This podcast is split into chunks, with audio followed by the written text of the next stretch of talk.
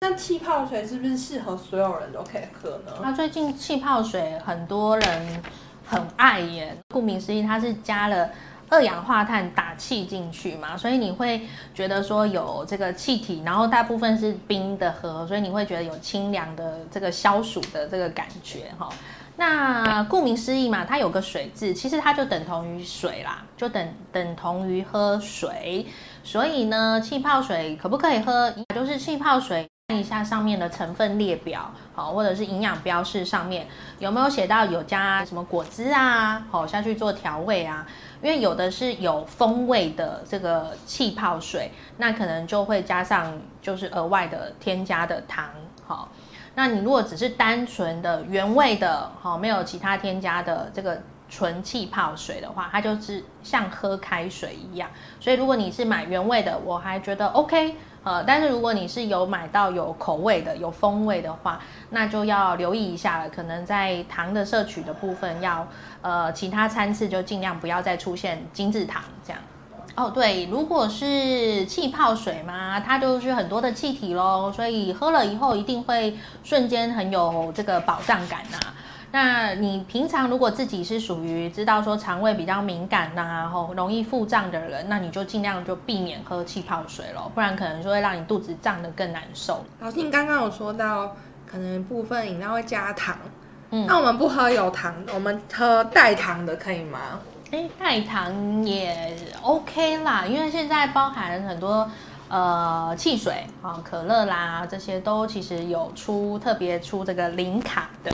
那这个就是加所谓的代糖嘛，所以有些人他不管是呃针对糖尿病友啦，吼所谓的糖友，哦他可能会用到代糖，那也有一些减重族，他可能也会想说用代糖比较能够减少负担，哈。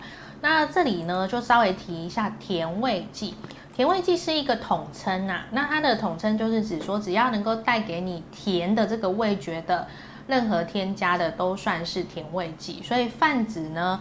比方讲，我们用的砂糖啊，好，就是蔗糖嘛。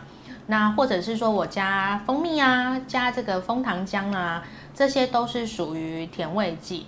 那甜味剂我们把它大致分成两大类好了，就是一个是有热量，一个就是没有热量的。那有热量的，就是像刚刚讲的，呃，蜂蜜啦这些。那还有一些是呃属于人工人造的，好。加工制成的，比方说在饮料店很常见的那个透明的，然后有点勾勾的那个，叫做高果糖玉米糖浆，好，或者是在口香糖里面会出现一些糖醇类的，好，那这些都是人造的糖类。那所有的糖呢，呃，这边指的这些天然糖或人造糖的话，它都会带有热量。那一般我们的糖都是大概借到三到四卡。只有糖醇，你看到它加的是糖醇这两个字的时候，就代表它的热量有比一般糖稍微低一点点。好，所以大概就是有热量的部分是这样子，普遍是三到四卡。那如果是糖醇的话，就是哎，可能是介在一到二卡这个范围。好。那另外无热量的，就是俗称代糖啦。好，代糖可能大家比较常听到，就是像阿斯巴甜啊、糖精啊、啊醋黄内酯甲啦，这些都是比较常见的代糖。那因为人体没有办法吸收，所以它就是呃把它归类在没有热量。好，那如果说你真的想要吃点甜甜的，我个人还蛮推荐，有些人家里就会种，就是那个甜菊，那你就把那个甜菊叶拔下来，还可以泡茶。那它本身其实就会有一些甜味了，那它也是无热量的哦。好，那大致上来讲，这些甜味剂都不算说呃明确的有害啦。好，但是吃多了的确就会增加很多的疾病风险，这是必然的。好，所以还是要稍微节制一点。